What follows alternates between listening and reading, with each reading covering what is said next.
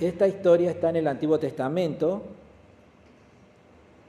y si tenés tu Biblia allí, te invito a que busques en el libro de Éxodo, capítulo 17.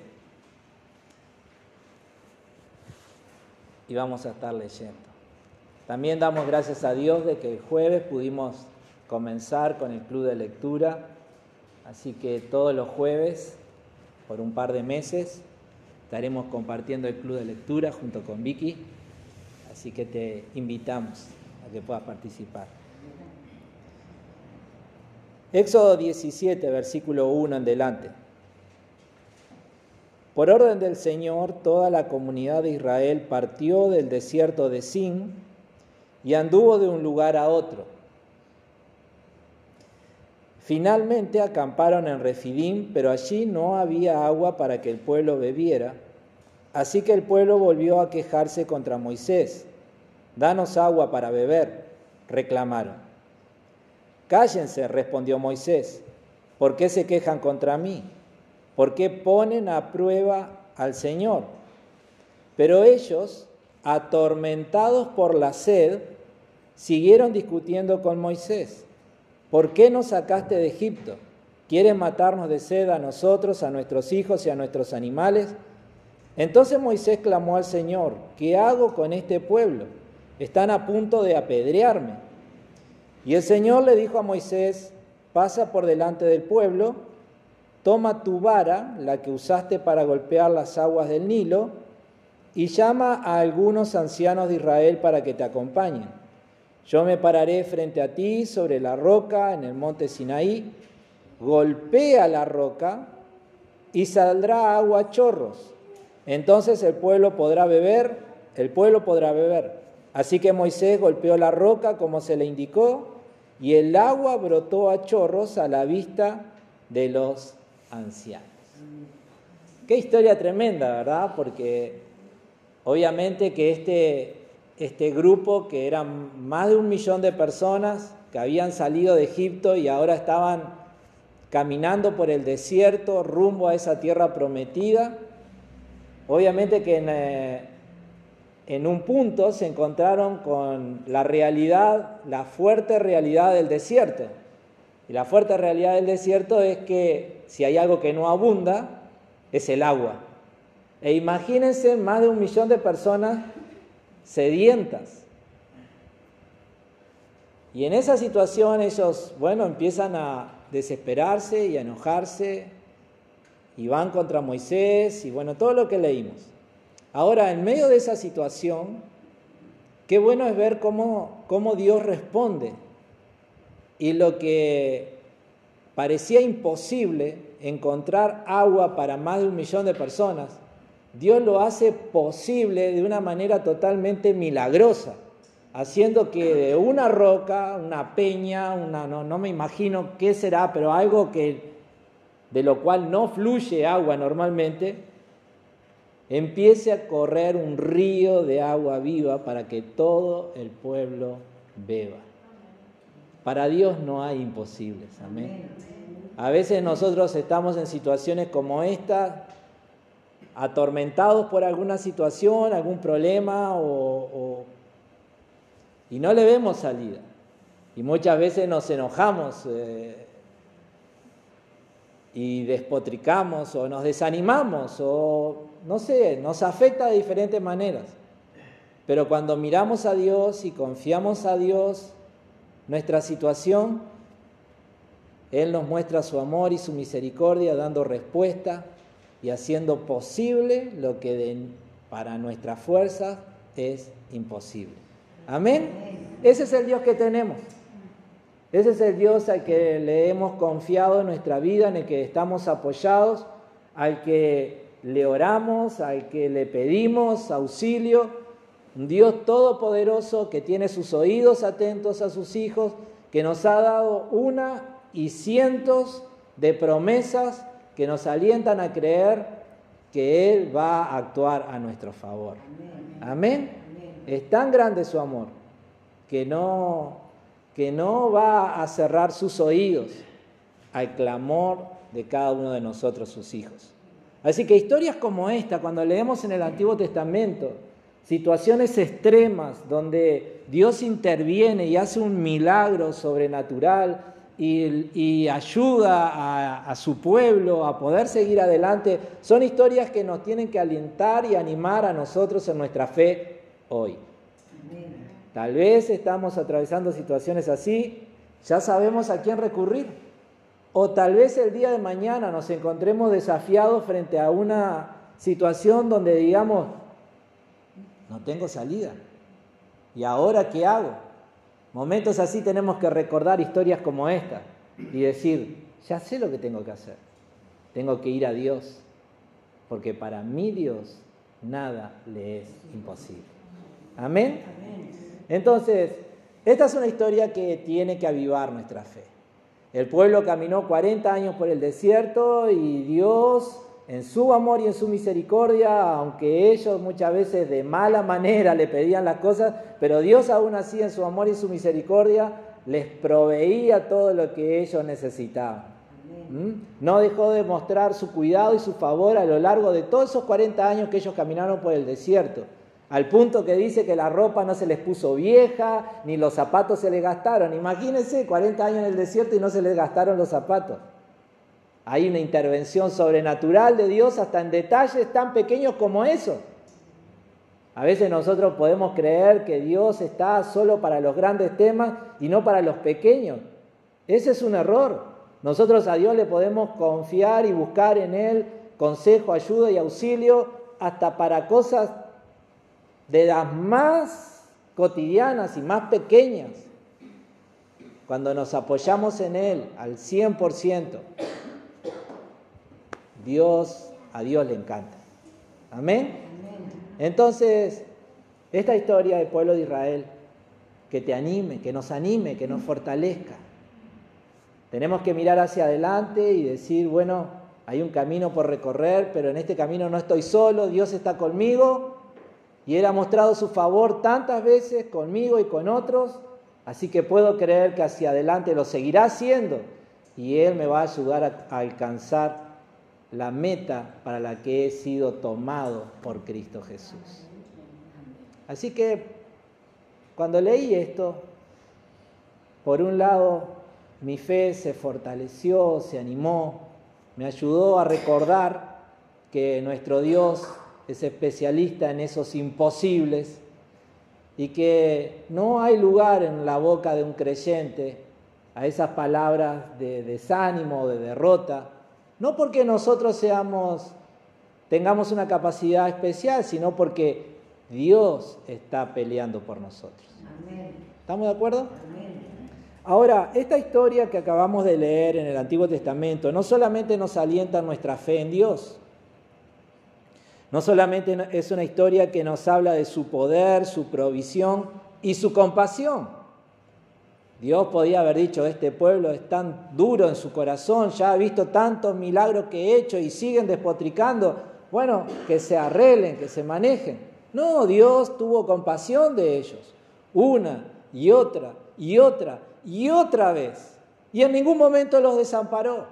Y si ellos fracasaron fue porque tomaron las decisiones equivocadas y no estuvieron dispuestos a confiar en Dios.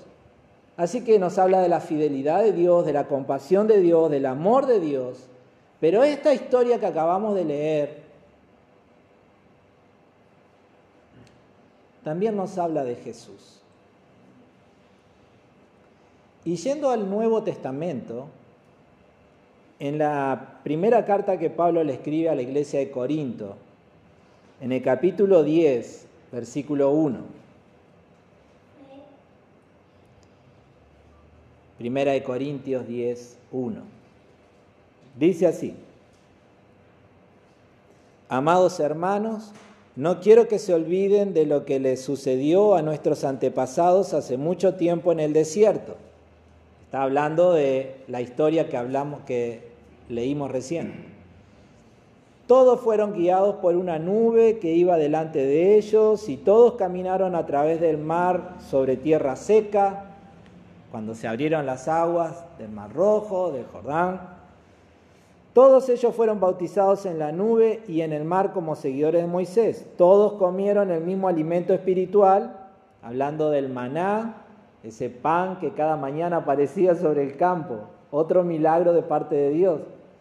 Y dice el versículo 4, y todos bebieron la misma agua espiritual, pues bebieron de la roca espiritual que viajaba con ellos, y esa roca era Cristo.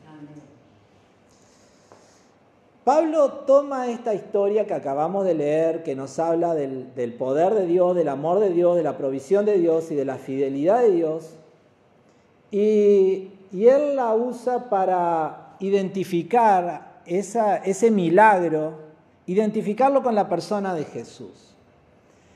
Y nosotros eh, en este momento vamos a, a ver que hay algunas similitudes entre lo que sucedió allí en el desierto y lo que sucedió con la persona de Jesús. Y por ejemplo, en el pasaje que leímos de Éxodo, vimos que la gente en cierto momento, su reclamo frente a, Moisés es que se encontraban atormentados por la sed.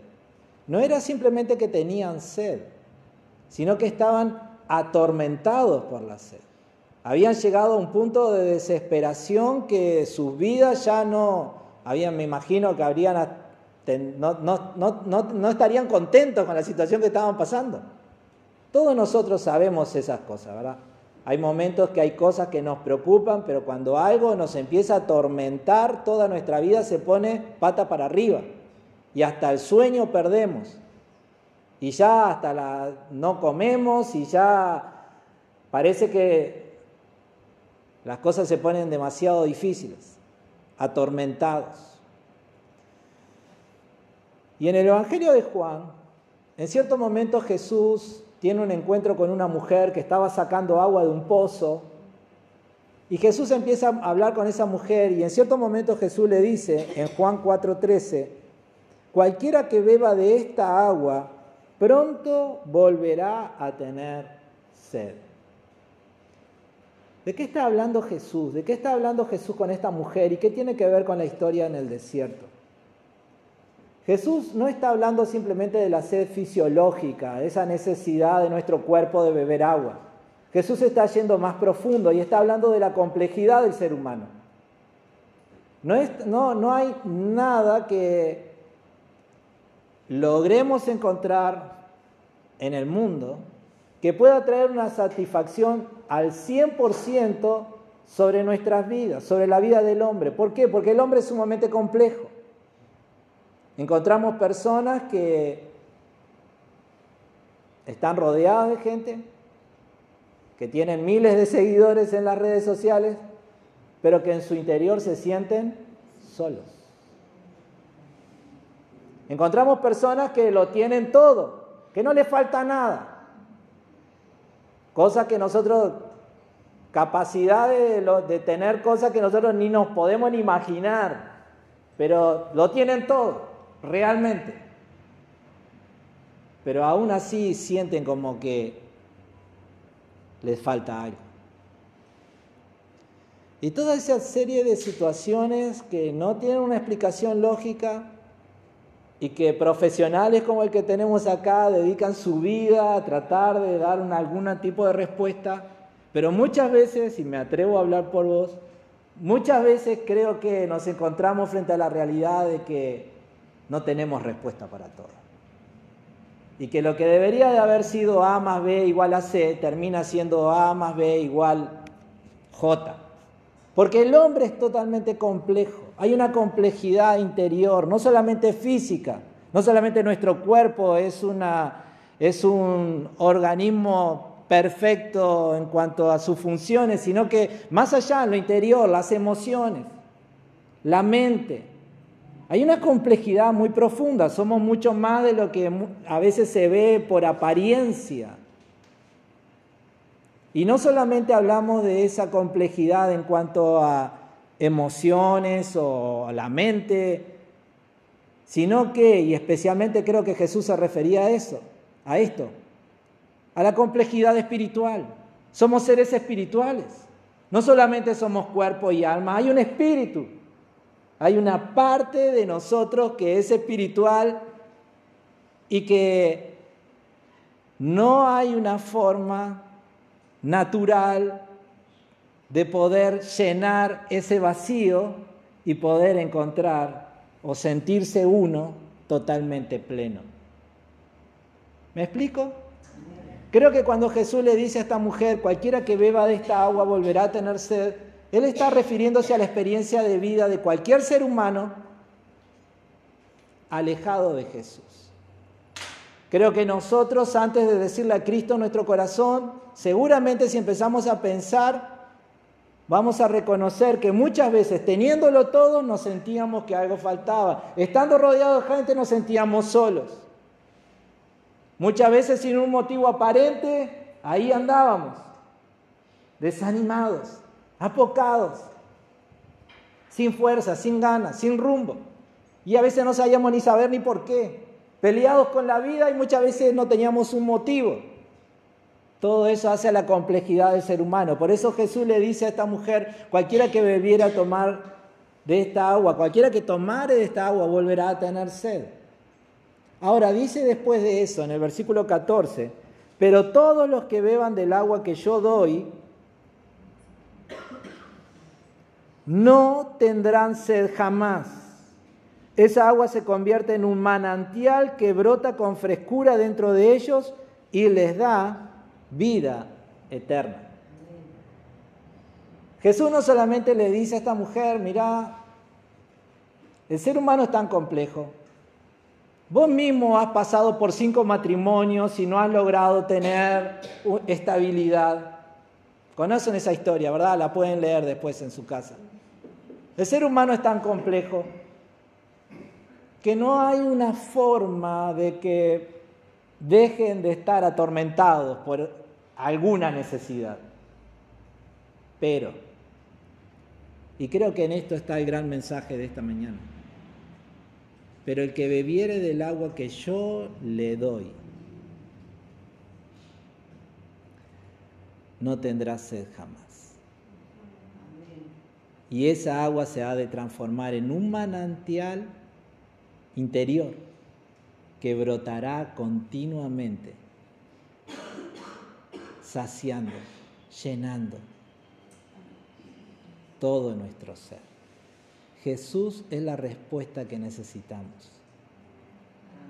Jesús es quien va a traer esa transformación de nuestras vidas y que va a hacer que aún teniéndolo todo, podamos sentir que nada nos falta.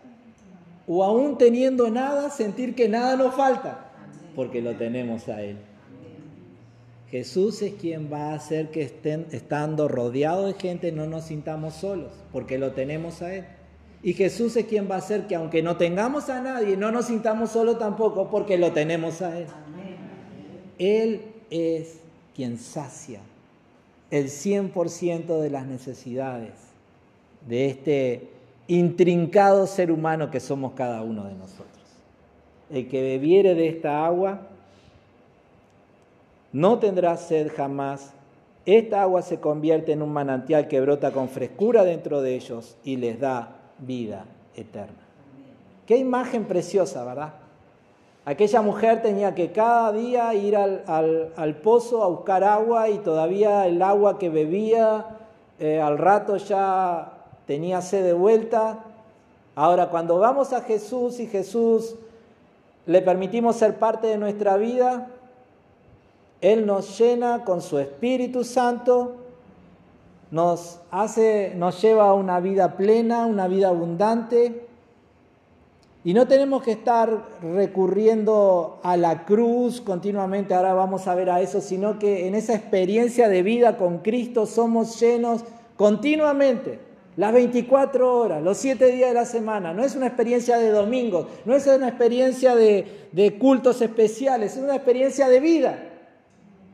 Siete días, 24 horas a la semana, siendo llenos por el Espíritu Santo, siendo llenos por Cristo, siendo saciados en todas nuestras necesidades por Él. Ahora, cuando pensaba en esto me pregunté, ¿cómo es que Jesús logra convertirse en el dador del agua de vida? ¿Cómo es que Jesús puede hacer que esa, que esa experiencia sea una realidad en mí? Y para eso tenemos que volver a la historia que leímos en el Éxodo. No solamente esta gente estaba atormentado por la sed, sino que además cuando Dios va a hacer el milagro, le dice a Moisés, Moisés, agarrá la vara, la vara que vos usaste para cada una de las plagas cuando estaban en Egipto. Esa vara con la que golpeaste el Nilo, con el que golpeaste la tierra, esa vara por la cual se manifestaban cada uno de los juicios que yo enviaba sobre Egipto, esa vara que manifiesta mi justicia. Bueno, agarra esa vara y con esa vara golpea la roca. Esa vara tiene un símbolo muy poderoso y esa vara simboliza el juicio de Dios. Cada vez que Moisés lo usaba, un juicio de Dios se desataba sobre Egipto. Y cuando Moisés golpea con aquella vara la roca, es un, es un símbolo de que el juicio o la justicia de Dios estaba golpeando aquella roca y produciendo el milagro del río de agua de vida.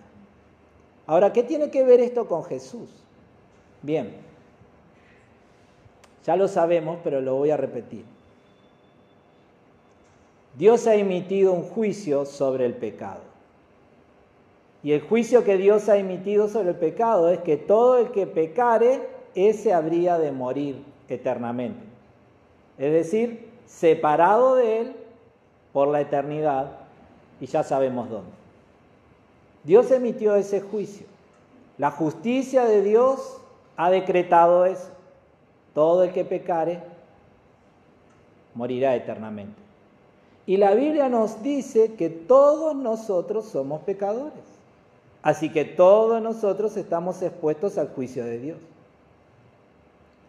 Y la realidad es que no, no tenemos humanamente forma de evitar esa sentencia, esa condenación que pesa sobre la humanidad. Pero en medio de esa situación aparece Cristo. Dios se hace hombre en la persona de Jesús. Y Jesús, quien no cometió pecado, quien no tuvo culpa propia, recibe en la cruz el golpe de la justicia de Dios. Y siendo que Él no cometió pecado, nos ofrece ahora a todos los hombres la posibilidad de recibir el perdón y evitar el juicio de Dios si ponemos nuestra fe en Él. En el libro de Isaías capítulo 53, versículo 4, dice así, sin embargo, fueron nuestras debilidades las que Él cargó, fueron nuestros dolores los que lo agobiaron, y pensamos que sus dificultades eran un castigo de Dios, un castigo por sus propios pecados. Pero Él fue traspasado por nuestras rebeliones y aplastado por nuestros pecados. Fue golpeado para que nosotros estuviéramos en paz, fue azotado para que pudiéramos ser sanados. Todos nosotros nos hemos extraviado como ovejas, hemos dejado los caminos de Dios para seguir los nuestros. Sin embargo, el Señor puso sobre él los pecados de todos nosotros. Atormentados por la fe, atormentados por la sed, el pueblo de Israel le necesita la intervención de Dios para calmar esa necesidad y Dios interviene. ¿Cómo interviene? Desatando su juicio en el símbolo de la vara que golpea sobre la roca para que de la roca pueda fluir ese río de agua viva. Eso es lo que pasó en la cruz.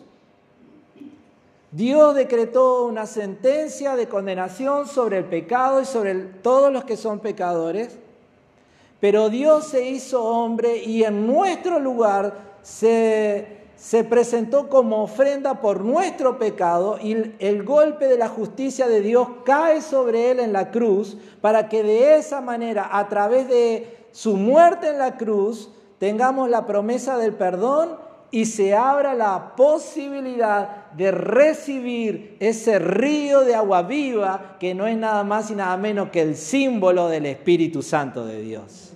Amén. Gloria a Dios por eso. Esa historia en el desierto es una historia que claramente nos alumbra acerca del significado de la cruz. Cristo en la cruz es la roca que es golpeado por la vara del juicio de Dios para que a través de, ese, de esa muerte en la cruz todos los hombres a través de la fe en Él puedan recibir el don del Espíritu Santo, la presencia de Dios en nosotros, quien nos transforma, quien nos llena, quien sacia nuestra necesidad, que nos hace sentir completos.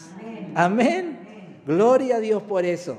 En el libro de Juan, capítulo 7, versículo 37, el último día del festival, el más importante, Jesús se puso de pie y gritó a la multitud, todo el que tenga sed puede venir a mí. Todo el que crea en mí puede venir y beber, pues las escrituras declaran, de su corazón brotarán ríos de agua viva. Con la expresión agua viva se refería al Espíritu, el cual se le daría a todo el que creyera en él, pero el Espíritu aún no había sido dado porque Jesús todavía no había entrado en su gloria. Amén. A través de la fe en Cristo recibimos esa bendición, ese beneficio, ese milagro de ese don del Espíritu Santo, esas aguas de vida que vienen a saciar la sed de nuestro interior. ¿Qué necesitamos? ¿Qué necesita el hombre? No solamente para librarse de la condenación, sino para encontrarse con una vida plena, necesita Cristo. Porque cualquiera que bebiere otra agua que no sea la, a Cristo, volverá a tener sed. Necesitamos beber de Cristo, comer de Cristo y permitir que Cristo nos transforme en nuestro interior. Gloria a Dios por eso. Colosenses capítulo 2, versículo 8 en delante.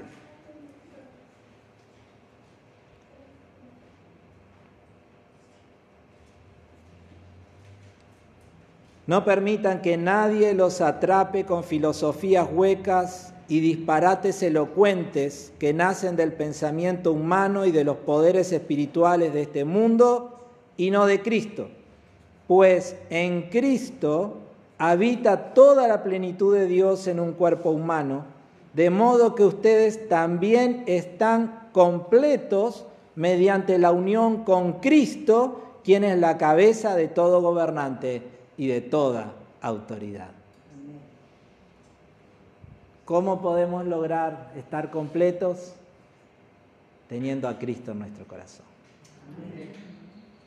Permitiéndole a esa roca viva que nos inunde con el don del Espíritu Santo, con esas aguas de vida que fluyen desde nuestro interior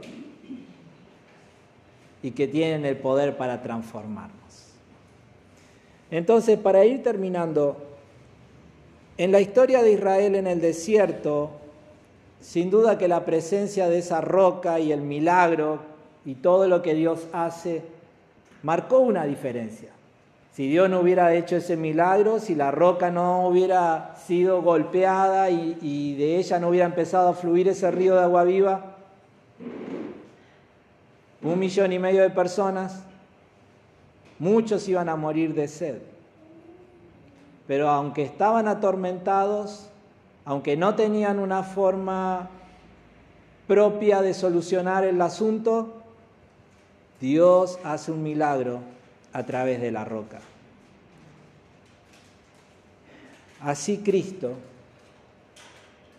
ha marcado, marca y seguirá marcando la diferencia en la vida del hombre cuando tenemos una relación con Jesús, cuando le decimos a Él que sea el Señor el centro de nuestra vida, cuando continuamente estamos yendo hacia Él, cuando continuamente estamos recurriendo a su palabra, cuando continuamente estamos teniendo esa experiencia de plenitud, de llenura del Espíritu Santo como la Biblia nos anima a tener, de esa manera vamos a estar completos, llenos y vamos a poder disfrutar de lo que Cristo mismo dijo que había venido a dar.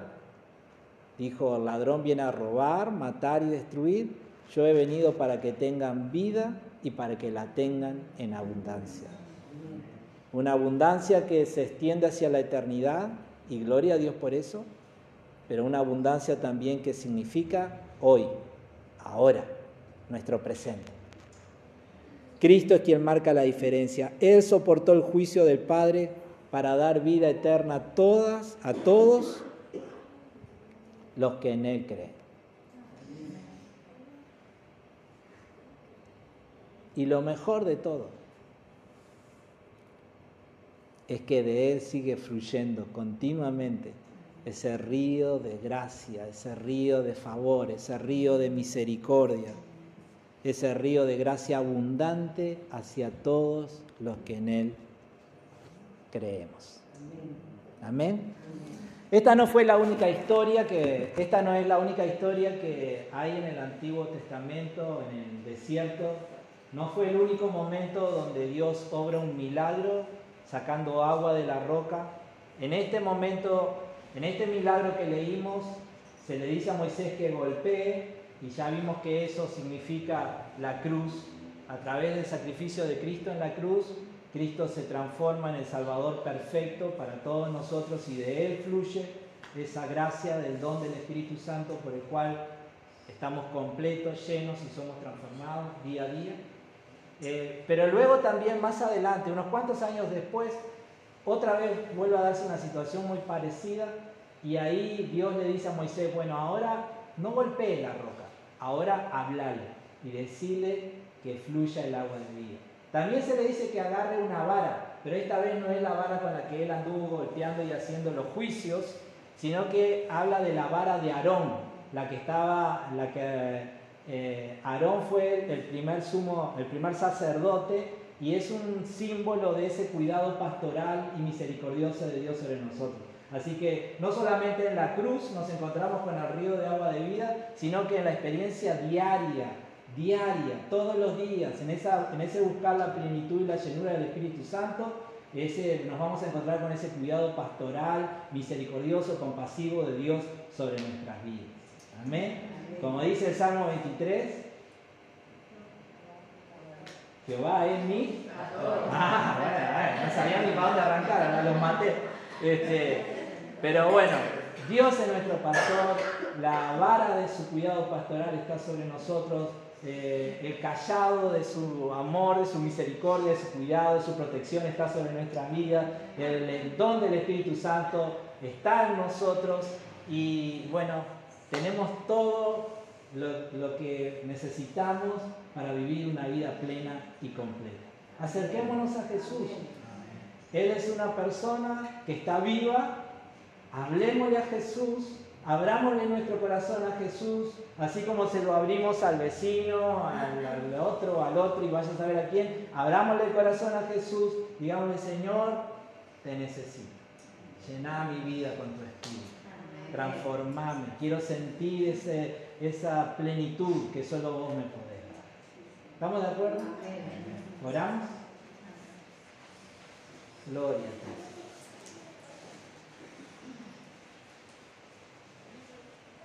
Padre amado, te damos gracias en esta mañana, Señor, por, permitirnos juntarnos, reunirnos en tu casa para adorarte, para exaltarte. Gracias, Señor, por tu presencia con nosotros y gracias por tu palabra, Señor, que nos anima, que nos fortalece en la fe, Señor. Nada es imposible para ti, Dios. Y ruego que así como lo hiciste con el pueblo de Israel en el desierto, también lo hagas hoy en nuestras vidas. Señor, que seas tú abriendo caminos que, donde no los hay, que seas tú obrando ese milagro que nos va a ayudar a, superar los desafíos, las pruebas y poder seguir caminando hacia adelante, hacia ese encuentro eterno contigo. Pero por encima de todas las cosas, Dios, gracias por Cristo. Gracias, Señor, por lo que Él sufrió allí en la cruz. Señor, por ese por haber soportado tu justicia, Señor, ese juicio tuyo sobre el pecado. Y gracias, Señor, porque a través de la fe, Señor, nuestra condenación ha sido anulada. Gloria a, gloria a tu nombre por la obra de Cristo en la cruz. Y gloria, Señor, a ti, Padre, porque desde el día de nuestra conversión nos diste el don del Espíritu Santo. Ese río de agua viva, ese manantial que fluye en nuestro corazón. Señor, ruego que en esta mañana, Padre, cada uno de nosotros pueda ser lleno con ese río de agua viva. Que cada uno de nosotros, Señor, pueda ser inundado por el don del Espíritu Santo. Que cada uno de nosotros en esta mañana, Señor, sea llevado por Cristo a una vida plena, a una vida abundante. Señor, si hemos venido aquí cargando, Señor, con preocupaciones o situaciones que nos agobian, que nos atormentan, como le pasaba a Israel, Señor, ruego que en esta mañana Cristo alivie nuestro corazón, traiga paz a, nuestra, a nuestras vidas, que en esta mañana Cristo pueda manifestar tu poder en cada uno de nosotros y salgamos de este lugar aliviados, renovados, fortalecidos, saciados por ti, Señor. Gracias, Padre. Te ruego también que reprendas todo poder de las tinieblas, todo lo que el enemigo quiere hacer, Señor, para eh, destruirnos. Señor, reprende todo eso, aleja, Señor, protégenos contra toda acechanza del mal. Y te doy gracias por esa obra continua de Cristo en nosotros. Gracias por la obra continua del Espíritu Santo en nuestro corazón. Gracias, Señor. Y ruego que nos ayudes a seguir caminando en perseverancia, en fe, hasta el día que podamos estar delante de tu presencia en la eternidad. Oramos por aquellos, Señor, que, se, que están en tinieblas, que están bebiendo de esa agua que no quita la sed. Rogamos, Señor, que tú los acerques a Jesús, que tú los lleves hacia Cristo, que tú seas quien quite todo engaño y toda confusión de la mente y puedas mostrarle, Señor, lo, lo, maravilloso, lo hermoso, lo suficiente que nuestra vida se transforma cuando nos acercamos a Jesús. Padre eterno, todo está en tus manos y te damos gracias. Y gracias Cristo por estar cerca de nosotros. Gracias por tu obra llénanos de ti, llénanos del Espíritu en esta noche. En tu nombre, Jesús. Amén. Que tu presencia, tu presencia.